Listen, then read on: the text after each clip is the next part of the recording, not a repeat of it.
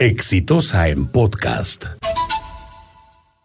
Es imposible que lo que está pasando en este momento en Chile, que es literalmente una explosión social, no nos impacte, que esto no de alguna manera nos haga reflexionar de en qué medida algo similar podría ocurrir en el Perú. Yo llamaba la atención el día de ayer sobre las razones por las que de alguna manera la lucha anticorrupción o la disolución del Congreso han sido válvulas de escape para los sentimientos de indignación en el Perú. Porque reiteraba el día de ayer que, por ejemplo, en el caso de la corrupción, lo que está pasando en Chile no es precisamente ejemplar, porque el financiamiento de campañas y el pago de comisiones ilegales también ha ocurrido en Chile, pero allá no hay equipo especial a Bajato.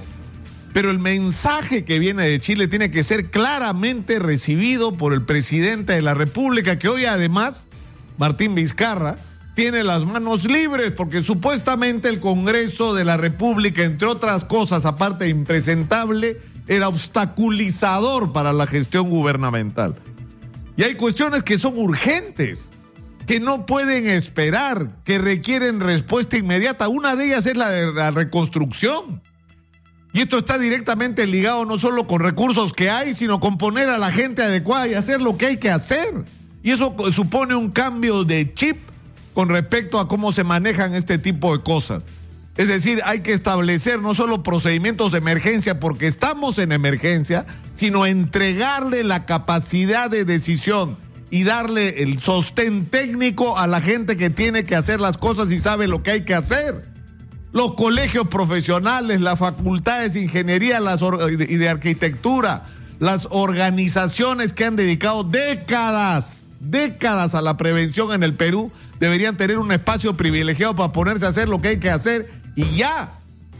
Y si uno empieza a hacer el recorrido, lo mismo ocurre con temas como la inseguridad ciudadana. Hay que hacer una inyección multimillonaria de dinero para darle a la policía los recursos que necesita, pero además, además de eso, y de tecnología homologada, es decir, de que todas las cámaras de seguridad del país estén, puedan ser integradas en un mismo sistema de seguridad y que los vehículos no terminen en cementerios, sino que estén activos permanentemente y estén equipados adecuadamente.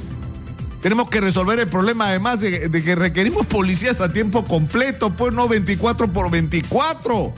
Estamos hablando de una tremenda crisis de inseguridad y seguimos con el sistema de 24 por 24.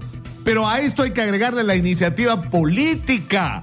Es decir, en la lucha contra la delincuencia se requiere que intervenga la policía, pero también los serenazgos, las juntas de vecinos, las policías particulares y los vigilantes privados. Todo tiene que estar integrado en un mismo sistema de lucha contra la delincuencia para recuperar el control de las calles. Y eso también es urgente y eso se puede hacer y eso es decisión política. Pero hay una lista de medidas además que podríamos elaborar juntos porque yo se, se lo planteo como reto. Presidente, haga usted esto. Y les digo algunas ideas muy simples. Que le paguen a salud lo que el Estado le debe que se acabe con esa perversión de las tarifas eléctricas por la cual Electro Perú, que es una empresa del Estado peruano, cuyas utilidades es de los jubilados, son de los jubilados, termina subsidiando a dos empresas privadas comprándole la energía por un valor muy por encima de lo que vale en el mercado. No puede ser.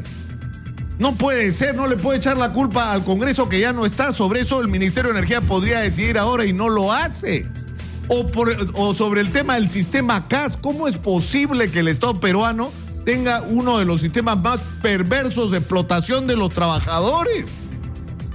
De gente que literalmente no existe en términos laborales, que no tiene en, realidad ningún derecho, ningún derecho que, que pueda ser considerado razonable. Es decir, hay montones de cosas que el gobierno podría hacer si toma la decisión de hacerlo de una vez por todas. El problema, presidente Vizcarra, es que la paciencia de la gente también se puede agotar. Y yo los invoco a este reto. Hagamos una lista. Presidente Vizcarra, haga usted esto. ¿Ah? Empecemos a poner sobre la mesa los problemas del país y a demandar al gobierno que los resuelva. He dicho. Este fue un podcast de Exitosa.